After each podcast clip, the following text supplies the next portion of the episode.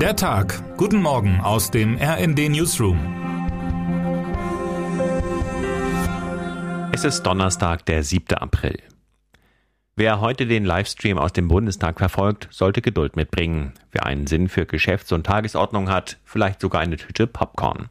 Denn ob es in Deutschland bald eine Corona-Impfpflicht für bestimmte Altersgruppen gibt, könnte am Ende von der Reihenfolge der Abstimmung im Reichstagsgebäude abhängen.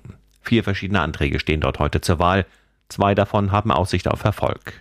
Die besseren Chancen hat womöglich der Antrag, über den als zweites abgestimmt wird, denn hinter ihm könnten sich alle Befürworter einer Impfpflicht versammeln, auch wenn die Details nicht ihren Wünschen entsprechen.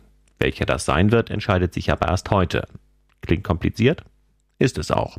Wer es noch genauer wissen will, der möge die ausführliche Zusammenfassung von Tim Shentivani lesen. Die Zusammenfassung von Karl Lauterbachs vergangenen Äußerung ist relativ kurz. Erst Isolationspflicht abschaffen, dann doch nicht. Dass er letzteres im Gespräch mit Markus Lanz ankündigte, bestätigte auch wirklich das allerletzte Vorurteil über Lauterbach. Aber eines muss man ihm lassen, Lauterbach hat den Irrtum deutlich eingestanden. Das war ein Fehler, für den ich auch persönlich verantwortlich bin, sagte er zu seiner überstürzten Ankündigung, dass es bald keine Isolationspflicht mehr für Corona-Positive geben sollte. In der ARD setzte der Gesundheitsminister Mittwochabend nach, ich glaube, dass Vertrauen gewonnen wird, wenn man in der Sache eine Regel zurücknimmt, zu der man nicht wirklich stehen kann. Zudem hätte er ohnehin gewusst, dass der Beschluss Schaden anrichtet, Vertrauen vernichtet. Wirklich schlau wird man daraus nicht. Dem Vernehmen nach sind vor allem die Länderchefinnen und Chefs verärgert über Lauterbachs hin und her. Der Minister steht reichlich isoliert da. Heute haben sie die Chance, sich auch offiziell bei dessen Vorgesetztem Bundeskanzler Olaf Scholz zu beschweren.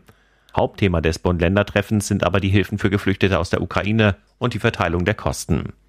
Auch um die Abfederung der steigenden Energiepreise wird es gehen wie ein erster Entwurf der Beschlüsse zeigt. Termine des Tages.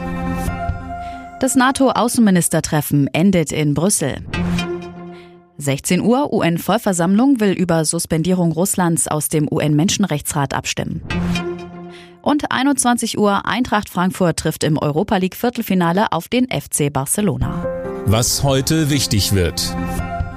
Im Norden wird es heute stürmisch. Das Tief Nasim fegt vor allem über Niedersachsen hinweg und erreicht am Abend die Küste.